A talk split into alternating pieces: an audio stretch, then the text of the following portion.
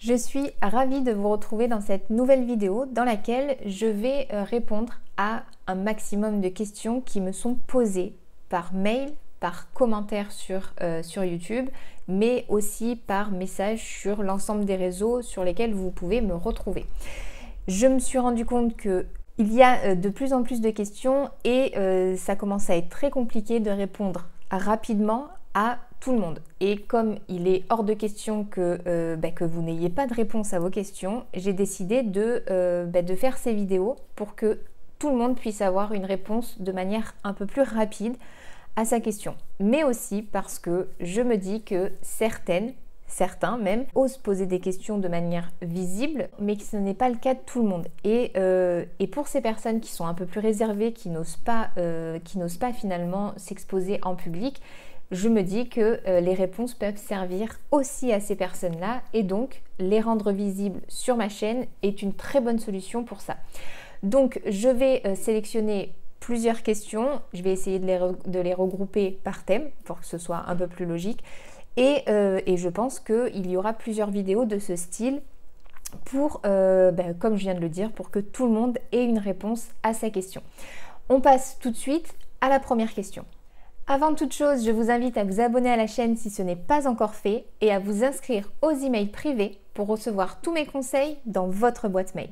La première question est posée par Cindy et c'est une question que j'ai reçue par mail. Donc je vais raccourcir un petit peu euh, ce qui est indiqué dans le mail euh, et je vais aller à l'essentiel sur la question. La question est, alors je débute tout juste l'activité mais je me trouve un peu désemparée face à ma décision. Je ne sais comment facturer mes prestations, comment réellement présenter mon activité en prenant contact avec des clients potentiels et de ce fait comment établir un devis. Donc si vous avez 5 ou 10 minutes sur votre temps précieux, pourriez-vous me transmettre quelques clés?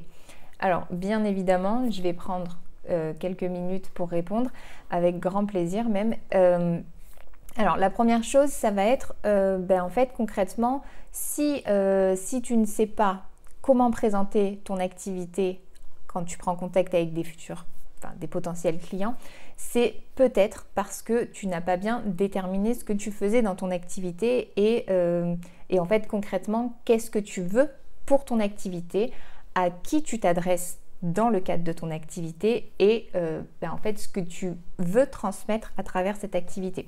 Donc en fait on en revient un petit peu à donc on ne va pas parler euh, de business plan et d'études de marché, mais on va euh, quand même se dire qu'il faut, avant euh, même de, bah, de, prendre contact avec des clients, bah, savoir concrètement qu'est-ce que tu veux dans ton activité, quel type de prestations tu es capable et tu souhaites réaliser, et à qui s'adressent ces prestations, parce que bah, en fait les prestations certaines prestations ne s'adressent pas forcément à, en à à tout le monde. Donc il faut vraiment que tu détermines concrètement à qui tu veux t'adresser et déterminer exactement quel type d'activité tu veux exercer.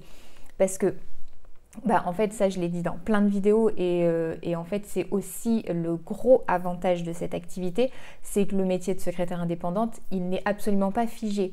Chaque secrétaire indépendante exerce de la manière dont elle souhaite en fait concrètement, elle, elle crée son activité, son, sa propre activité de la manière dont elle l'imagine. Donc en fait, il faut vraiment que tu te poses déjà ces premières questions, c'est à qui je veux m'adresser, à qui je veux rendre service, qu'est-ce que je suis capable de faire pour ces personnes-là, quelles prestations je suis capable de réaliser et quelles prestations j'ai envie de réaliser parce qu'il faut quand même que ben, en fait que tu, que tu y prennes du plaisir parce que sinon tu ne vas pas euh, tu vas te rendre compte que bah, ça ne correspond pas forcément à ce à quoi tu t'attendais et tu risques d'être déçu. Donc ce n'est absolument pas le but. Il faut vraiment que, bah, que, tu, que tu le fasses aussi avec plaisir.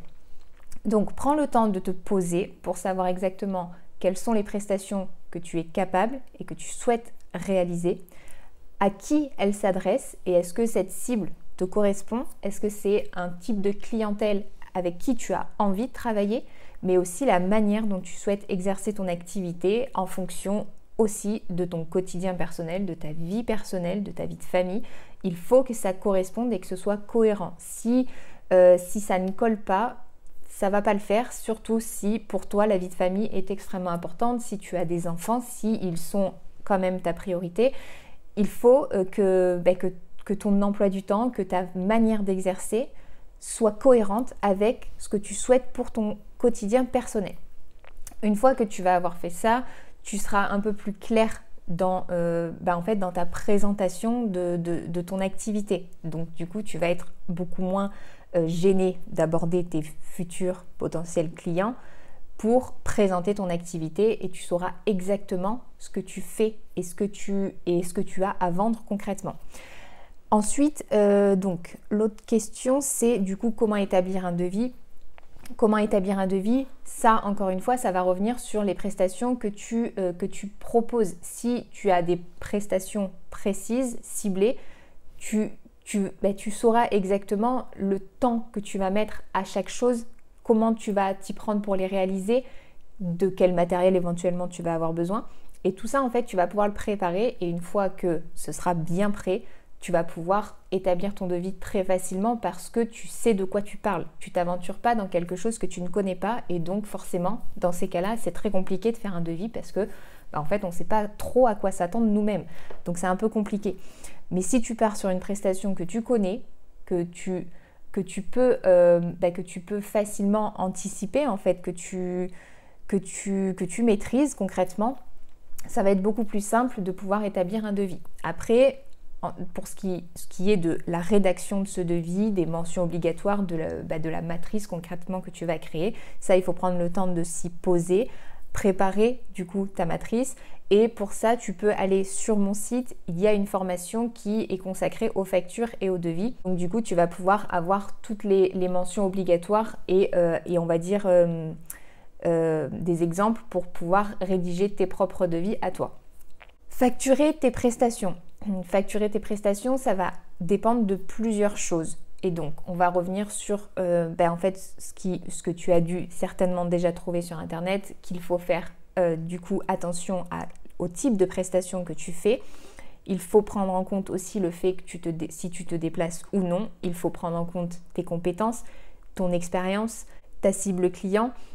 Tout ça sont des éléments à prendre en compte pour pouvoir facturer correctement tes prestations et donc savoir si tu vas euh, établir des forfaits en fonction de telle ou telle prestation, si tu vas, euh, peut-être faire uniquement un taux horaire général pour euh, tes interventions. Ça, c'est très compliqué de te répondre exactement de la manière dont il faut que tu factures, puisque ça va dépendre de la manière dont tu exerces concrètement. Et donc, si tu le souhaites, une fois que tu as fait euh, ce travail en amont, de savoir exactement quelle, est l'activité que tu souhaites avoir, quelle est la manière dont tu souhaites exercer, à qui tu souhaites t'adresser, si tu, si tu veux revenir vers moi pour qu'on puisse éventuellement regarder un petit peu comment avancer dans ta tarification, il n'y a aucun souci, tu peux me renvoyer un mail, tu peux me contacter sans problème pour qu'on regarde si on peut euh, avancer un peu plus sur ça. Mais comme ça, je ne peux pas te donner de montant, c'est impossible. Euh, surtout qu'il faut aussi, évidemment, que tu prennes en compte les charges que tu vas avoir sur ton activité. Prendre en compte tes cotisations, les frais divers qui vont être, euh, qui vont être mis sur le fonctionnement de ton activité. Donc il faut bien prendre en compte tous ces éléments pour pouvoir établir des tarifs corrects pour toi comme pour tes clients. Alors, euh, deuxième question qui est posée par Sandrine. Euh, et euh, Sandrine, je crois que tu m'as envoyé mail, commentaire et message sur les réseaux. Donc là, je prends le commentaire qui est sur YouTube. Et donc, alors, le, le message c'est... donc bonjour Émilie, j'aurais besoin de tes conseils. J'ai été sollicitée par une société, pour ne pas citer de nom, et donc pour devenir secrétaire indépendante pour traiter factures, devis, appels, agenda, courrier administratif et autres pour un grand panel de sociétés. Ok. Donc j'ai fait toutes les démarches pour ouvrir mon auto-entreprise qui est officiellement ouverte depuis le 20 septembre. Celle-ci me demandait 80 euros hors taxe, soit 96 TTC pour la création de cartes de visite, flyers, une facturation directe avec les clients, mise à disposition d'un logiciel avec TVA, un suivi personnalisé selon les besoins, des formations régulières possibles pour pallier à toute difficulté. Depuis le versement de cette cotisation qui normalement devrait être mensuelle, je n'ai plus de nouvelles malgré mes appels, SMS et mails qui restent sans réponse. Je me retrouve avec une auto-entreprise et rien d'autre. Je ne souhaite pas y mettre fin, mais je ne sais pas comment débuter. Je suis un peu perdue car j'ai vraiment envie que cela fonctionne. Peux-tu me conseiller s'il te plaît? Ok. Alors, déjà, euh, déjà si j'ai bien compris, tu as été contacté par, euh, par une société qui met en relation euh, des secrétaires avec des clients, si j'ai bien compris. Et en plus, donc du coup, c'est payant mensuellement 96 euros TTC. On parle en TTC puisque tu es sous un statut de micro et que toi, par leur taxe, ça, bah, ça ne c'est pas intéressant pour toi puisque tu ne la récupères pas. Donc 96 euros par mois pour en plus ne plus avoir de, euh, de nouvelles. Alors la première chose, ce que je te conseillerais, c'est que si tu as mis en place un prélèvement mensuel, c'est de tout de suite faire opposition si tu n'as plus de nouvelles. Parce que, bah, en fait, euh, bah, j'ai l'impression quand même que c'est un peu une arnaque. Donc, je ne connais pas le nom de cette société. Je, je n'ai pas le contrat ou quoi que ce soit d'autre. Je ne sais pas ce qui était vraiment prévu. Mais personnellement, à ta place, je ferai un recommandé parce que bah, tes mails, tes SMS, etc. sont sans réponse. Donc personnellement, je ferai un recommandé. J'informerai tout de suite la banque pour faire opposition au prélèvement. Et en général, quand on fait opposition au prélèvement et que le prélèvement est refusé, la société revient très vite vers nous. Donc ça, c'est voilà mon premier conseil qui n'a rien, rien à voir avec forcément ta question, mais qui, je pense, est assez important. Donc pense à le faire si tu n'as toujours pas de nouvelles et que ça n'a rien donné par rapport à l'ensemble des démarches que tu as faites. Ensuite, par rapport au fait que tu te retrouves avec une auto-entreprise et, euh, du coup, ben, en fait, euh, que tu te retrouves un petit peu toute seule alors qu'à la base, tu étais censée être accompagnée. Sur ce point, la première chose, c'est est-ce que euh, tu avais un plan un petit peu en tête ou est-ce que tu comptais te laisser guider par cette fameuse société qui devait te mettre en relation avec apparemment des artisans? Si tu n'avais pas de plan précis, il va falloir que tu te poses la question concrètement de ce que tu souhaitais, ce que tu souhaites faire en tout cas avec cette activité. À qui tu vas vouloir, encore une fois, comme je l'ai répondu à Cindy, il faut absolument que tu saches à qui tu veux t'adresser dans le cadre de ton activité. Qu'est-ce que tu souhaites faire concrètement comme prestation et comment tu souhaites exercer cette activité c'est la première chose à faire parce que si là tu me dis que tu te sens perdu, c'est parce que ben, en fait tu avais prévu de faire quelque chose d'une certaine manière et que ça n'a pas l'air de se passer du tout comme prévu. Donc première chose, pose-toi sur, euh, sur ton projet concrètement. Donc là tu es immatriculé. Normalement, en général, les secrétaires le font avant de s'immatriculer, mais toi c'est déjà le cas, c'est pas grave si tu es sous le statut d'auto-entrepreneur. Tant que tu n'as aucun chiffre d'affaires, tu ne payeras pas de cotisation, mais mets-toi quand même en route pour justement ne pas laisser cette auto-entreprise euh, bah, en fait euh, mourir toute seule parce que au bout d'un certain temps, si on déclare toujours un chiffre d'affaires à zéro, elle va être radiée. Donc ce serait dommage, si tu veux la garder, il va falloir quand même que tu fasses des démarches. Donc la première chose va être de vraiment savoir à qui tu veux t'adresser, qu'est-ce que tu veux faire comme prestation et comment tu veux concrètement créer ton activité.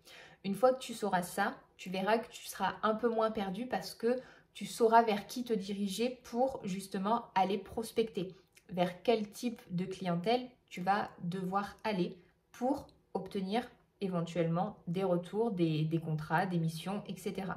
Donc ça, c'est la première chose que moi, je te conseille. Donc là, on va après, on va, euh, aller sur le mail que tu m'as fait, qui du coup est... Euh, alors, Salut Émilie, j'ai besoin de tes lumières. Comme tu as pu le comprendre, je me suis lancée depuis peu. Ok. Je vais commencer par commander mes cartes et flyers pour mon démarchage. Je pense commencer par du traitement de devis et factures. Et je pensais aussi à la gestion d'agenda et prise d'appel. À voir, qu'en penses-tu? Alors, donc là, on voit que euh, en prestation, tu avais prévu de faire des devis et des factures. Ok, ça c'est très bien, mais encore une fois, pour qui? Pour qui tu vas les faire, ces devis et ces factures. Faire des devis et des factures, en soi, oui, ça semble être euh, possible pour tout le monde, pas de problème, sauf que chaque, euh, domaine d'activité, chaque corps de métier a euh, des spécificités pour l'établissement de devis et de factures. Donc, cette prestation, c'est très bien, mais pour qui tu veux la réaliser, c'est ça qu'il faut que tu détermines en priorité. Ensuite, euh, donc je pensais aussi à la gestion de l'agenda et la prise d'appel. Pareil, c'est pas forcément une mauvaise idée, mais à qui ça s'adresse, à qui tu comptes proposer cette prestation, pour qui tu penses que ça peut être euh, intéressant comme type de client. Et donc, deuxième question du mail, et peux-tu me dire ou me conseiller sur un logiciel ou autre qui me donnerait l'opportunité de gérer plusieurs agendas clients? Alors là, tout de suite, comme bah, en fait, on ne sait pas à qui tu t'adresses concrètement, tu n'as pas l'air euh, d'être certaine de vouloir faire euh, de, la, gestion d'agenda. Donc, moi, ce que je te conseillerais dans ce cas-là, comme c'est une sorte de, test, en fait, que tu n'es pas encore bien sûr de ce que tu veux faire, bah, de ne pas t'aventurer forcément avec des choses payantes qui vont être peut-être, euh, qui vont surcharger ton activité inutilement, surtout que tu, commences, tu n'as euh, rien pour le moment. Donc, ce que moi, je te propose, c'est de euh, passer par, par le Google Agenda, en fait. C'est tout bête. C'est un agenda partagé qui est gratuit et qui est extrêmement facile à gérer. Donc si ça t'intéresse, j'ai fait une formation dessus, donc tu peux aller la voir sur mon site. Mais au moins, c'est gratuit, c'est extrêmement simple à utiliser, tes clients y auront accès aussi. Et en fait, ça t'évitera de charger ton activité inutilement tant que tu n'es pas sûr que ce soit une prestation que tu veux concrètement réaliser pour énormément de clients. Si tu n'as que un ou deux clients pour qui tu le fais, c'est largement suffisant, c'est pas la peine de bah bah te mettre des frais inutiles euh, alors que bah, ce sera peut-être pas une prestation que tu vas vouloir faire dans le temps, que tu vas vouloir continuer à faire. Donc voilà, moi ça c'est les, réponses que je pense qui sont adaptées à ta situation actuelle. Après, à voir en fonction de ce que tu vas décider concrètement pour ton activité, pour son évolution, pour, euh, bah, euh, pour la durée en fait concrètement. Donc pareil que pour Cindy, si tu veux revenir vers moi avec d'autres questions, avec des précisions, avec éventuellement des, des détails que je n'avais pas pour te répondre plus précisément, n'hésite surtout pas à me recontacter. Alors, euh, autre question qui est posée par Michael. Donc, super, un garçon. Euh, donc, cette question, c'est, donc c'est sur YouTube, c'est en commentaire. Euh, je me demande s'il est possible de garder un pécule d'argent sur le compte de l'entreprise afin de pouvoir prendre des congés. Alors, si on parle bien d'une micro-entreprise, si on est bien dans le cadre d'une auto-entreprise qui est souvent utilisée par, bah, par les secrétaires indépendantes quand elles débutent, ma réponse est oui. il n'y a pas d'obligation de, euh, de, se verser un salaire de la totalité de ce qui reste sur le compte ou quoi que ce soit. Il faut un compte dédié, donc ça on est d'accord. Mais on peut très bien prendre simplement une partie, ce dont on a besoin, et laisser et laisser un reste sur, euh, le compte courant, par exemple. Ce qui, euh, personnellement, moi, je pense qui est même mieux, c'est d'avoir toujours un petit euh, quelque chose qui reste sur ce compte courant. On ne sait jamais en cas de retard de paiement de clients, etc. Là, la question, c'est dans le cadre de congés.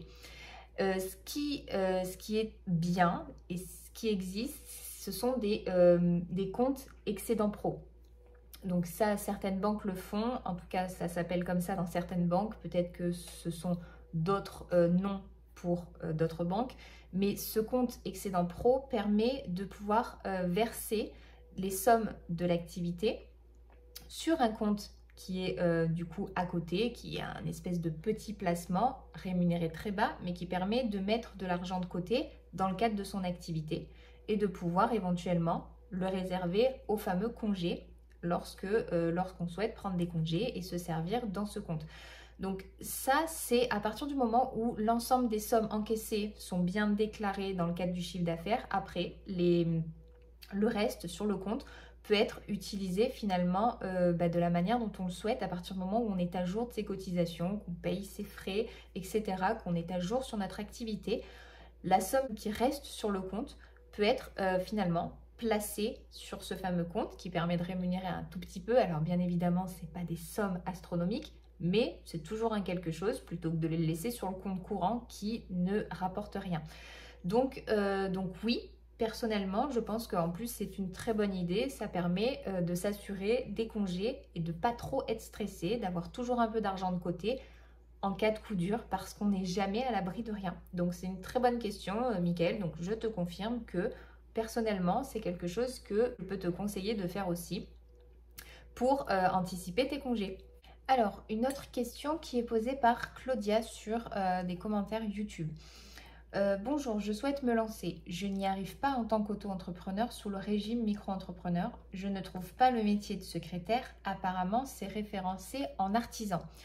Alors, effectivement, quand on euh, demande son immatriculation sous, donc, sous le régime de micro-entrepreneur, en fait, on ne va pas trouver exactement l'intitulé métier euh, de secrétaire indépendante. On va, comment dire, on va on va devoir sélectionner euh, un type d'activité, en fait, un petit peu de ce qui va être fait dans l'activité. Et c'est euh, du coup l'administration qui va nous donner le fameux code APE et qui va nous affilier soit en libéral, soit en artisanal. Et donc, généralement, et ça, euh, et ça vient de plus en plus, secrétaire indépendante et artisan, en fait, concrètement. Donc, c'est normal une majorité de secrétaires indépendantes est en fait concrètement une activité artisanale.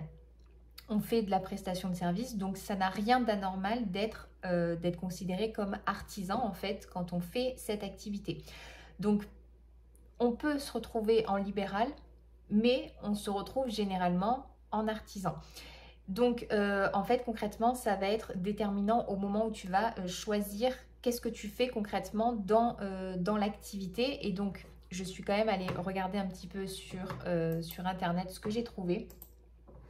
Et donc, on a euh, deux codes APE qui sont différents. Donc, pour, pour ce qui est d'être en libéral, ça va être le code APE apparemment 8211Z qui, qui est attribué au service administratif combiné de bureaux.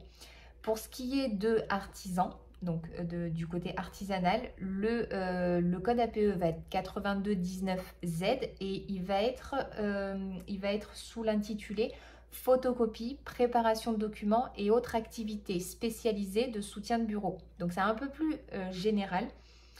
Et du coup, c'est pour ça que je pense que ça correspond quand même assez bien au métier de secrétaire indépendante. Après, voilà, à toi de voir si tu préfères vraiment dépendre de l'activité libérale, il va falloir que tu trouves l'intitulé qui correspond à l'activité que tu fais. Mais il faut vraiment que ce que tu fais dans ton activité corresponde. Donc c'est pour ça qu'en prenant le côté artisanal, en prenant un petit peu, on va dire, la généralité de préparation des documents et autres activités spécialisées de soutien de bureau, tu généralises un petit peu plus tout ce que tu peux te retrouver à avoir à faire dans cette activité. Mais encore une fois, ça dépend concrètement de ce que tu vas faire dans ton activité de secrétaire indépendante à toi. Donc ça, c'est à toi de voir. Mais voilà, je voulais juste te répondre sur le fait que c'est normal en fait que, euh, ben, ça se référence quasiment automatiquement en artisan. Après, bien évidemment, s'il euh, y a des secrétaires indépendantes qui nous regardent et qui veulent euh, nous dire si peut-être elles sont artisans, si elles sont libérales, comment, comment elles ont fait pour, si elles ont fait exprès de vouloir être raffiliées au libéral, il n'y a pas de souci. Moi, personnellement, je suis artisan. Donc ça, voilà, c'était juste pour que tu aies ta réponse et te rassurer sur le fait que une majorité en tout cas des personnes avec qui j'ai eu contact et moi euh, du coup, euh, nous sommes artisans en tant que secrétaire indépendante. Alors, autre question, et je pense qu'on va peut-être s'arrêter là après. Euh, donc, la question est posée par Lily, qui est posée sur une de mes vidéos YouTube. Qui, la, donc la vidéo c'était pourquoi devenir secrétaire indépendante ne comporte aucun risque. Et donc, Lily m'a écrit Bonjour, je pense que tu n'as pas précisé ce qui est important. Que si on des secrétaires indépendantes, alors je pense qu'il y a une erreur, que si on, on, est secrétaire indépendante pendant notre salariat, faut être sûr que sur le contrat de travail salariat, il n'y a pas de clause d'exclusivité, car c'est mon cas pour moi. Et je suis en pleine réflexion sur est-ce que je fais une formation secrétaire juridique ou je me lance solo, mais cette clause m'étouffe. Alors, grosso modo, la question, enfin, on va dire que le, la remarque, parce que c'est surtout une remarque, et euh, elle est très bien, cette remarque, parce que euh, c'est vrai que je n'ai pas précisé cette clause d'exclusivité qui, est quand même pas non plus, je pense, la clause la plus répandue, surtout pour des métiers, euh, des métiers de secrétaire. Bon, après, en général, ça va être la clause de non-concurrence qui va être mise en avant. Là, c'est la clause d'exclusivité. Donc, je suis allée regarder encore une fois parce que j'aime bien faire des réponses qui sont euh, cohérentes, qui sont euh, concrètes. Et donc, je suis allée sur un super site qui est euh, le coin des entrepreneurs. Et donc, on trouve plein de choses intéressantes. Et en l'occurrence, cette clause, effectivement, peut être inclue à un contrat de travail. Mais cette clause n'est valable que donc si elle est indispensable à la protection des intérêts légitimes de l'entreprise, si elle est justifiée par la nature de la tâche à accomplir et si elle est proportionnée au but recherché. Donc Lily, moi, je t'invite à vérifier que euh, ces éléments sont euh, vraiment importants dans le cadre de ton contrat de travail pour vérifier si tu n'aurais pas un moyen de pouvoir, euh, de pouvoir en fait la faire, sauter un petit peu d'une certaine manière. Donc vraiment, je t'invite à aller voir le... D'ailleurs, je ne sais pas si je peux le mettre ça dans, le, dans la description. Bon, je t'invite à aller voir du coup sur, euh, ben, sur le site lecoindesentrepreneurs.fr euh, slash clause d'exclusivité. donc là-dedans, il y a plein d'informations qui vont te permettre peut-être de faire des recherches qui vont te permettre de trouver une solution à ton cas. Parce que, bah, parce qu'en fait, si t'en peux plus, si c'est vraiment, euh, si tu as vraiment envie de te lancer et que, ça commence à être plus possible pour toi d'être dans cette situation, bah, il faut trouver une solution. Et là, moi, comme j'ai pas ton contrat sous les yeux, comme j'ai pas toutes les informations, je peux pas te répondre concrètement sur ton cas. Mais euh, je pense que c'est quand même très important que tu fasses des recherches et des démarches pour pouvoir te sortir de cette situation parce que quand on n'est pas bien dans son travail, ça sert à rien de, bah, de persister en fait. Il faut trouver une solution pour pouvoir changer et, comme je le disais dans cette, dans cette vidéo YouTube sur laquelle tu as commenté, de pouvoir changer sans prendre de risques. Parce que concrètement, c'est vraiment le cas. Quand on peut se lancer en tant que secrétaire indépendante, on n'a pas cette clause, on peut vraiment le faire euh, de manière totalement euh, sécurisée en fait. On peut le faire tranquillement sans prendre de gros risques. Donc ce serait dommage que tu puisses pas le faire toi aussi. Donc vraiment, euh, je, t'invite à aller regarder le site où il y a ces informations-là pour vérifier si éventuellement tu pourrais trouver une solution à ta situation personnelle. Et si bien sûr, si tu as envie de me contacter par mail pour qu'on puisse regarder éventuellement, euh, ce sera avec grand plaisir que, bah, que, je te répondrai par mail. Ok, on en fait une dernière petite question sur YouTube encore de Sasa Flo 13. donc je pense que tu te reconnaîtras. Euh, bonjour Émilie, je souhaiterais me former dans le secrétariat médical et ensuite me mettre directement à mon compte à partir de mon domicile. Je souhaiterais en savoir plus sur comment faire pour s'installer en tant que secrétaire à domicile et trouver ses clients. Merci euh, de votre réponse. Ok, alors première chose, déjà, euh, je suis absolument pas secrétaire médical. Je sais absolument pas mon domaine de compétence, donc je préfère le préciser parce que c'est justement ce qu'il va falloir faire en premier lieu en fait, euh, de savoir exactement, encore une fois, à qui tu vas vouloir t'adresser personnellement. Et c'est pour ça que je ne suis absolument pas euh, calée sur le médical. les médecins, de manière générale, n'ont jamais été ma cible. Le, domaine médical n'a jamais été mon domaine. Et donc là, c'est euh, vraiment ce qu'il faut euh, que tu mettes en avant. Donc toi, tu veux te former dans le médical, super. Donc il va falloir que tu identifies ta, cible client, mais de manière extrêmement précise. Va falloir que tu saches exactement à quel type de, euh, bah, de médecin d'ordre général tu vas vouloir t'adresser. Donc ça, c'est la première chose avant de t'installer, en fait, d'essayer de faire un petit, une petite étude sur l'activité que tu souhaites avoir. Donc, à qui tu souhaites parler, comment tu souhaites gérer ton activité, comment tu souhaites rendre service à tes clients. Et une fois que tu as euh, un petit peu euh, mis tout ça en ordre et que tu sais concrètement ce que tu veux faire, tu vas pouvoir t'immatriculer en tant que secrétaire indépendante euh, et tu vas passer par le plus rapide maintenant, c'est de passer par guichet entreprise et de faire toutes les démarches qui suivent, c'est-à-dire compléter le dossier, tout va être transmis automatiquement, tu vas recevoir ton, immatriculation et tu vas être informé de l'ensemble des démarches qu'il va falloir faire pour euh, que ton dossier soit complet. Donc ça, ça va être extrêmement simple à faire. Tout est sur Internet. Tu trouves toutes les réponses euh, dont tu as besoin en fait pour ton immatriculation. Après, dans le cadre de ton activité, dans le cadre de ta gestion. Tout va dépendre de la manière dont tu vas exercer, à qui tu vas t'adresser et euh, la manière dont tu vas être immatriculé aussi. Donc une fois que tu en seras là, si tu as d'autres questions de manière plus précise sur des points euh, en particulier, tu peux revenir vers moi. Il n'y a encore une fois aucun souci, je réponds à tout le monde.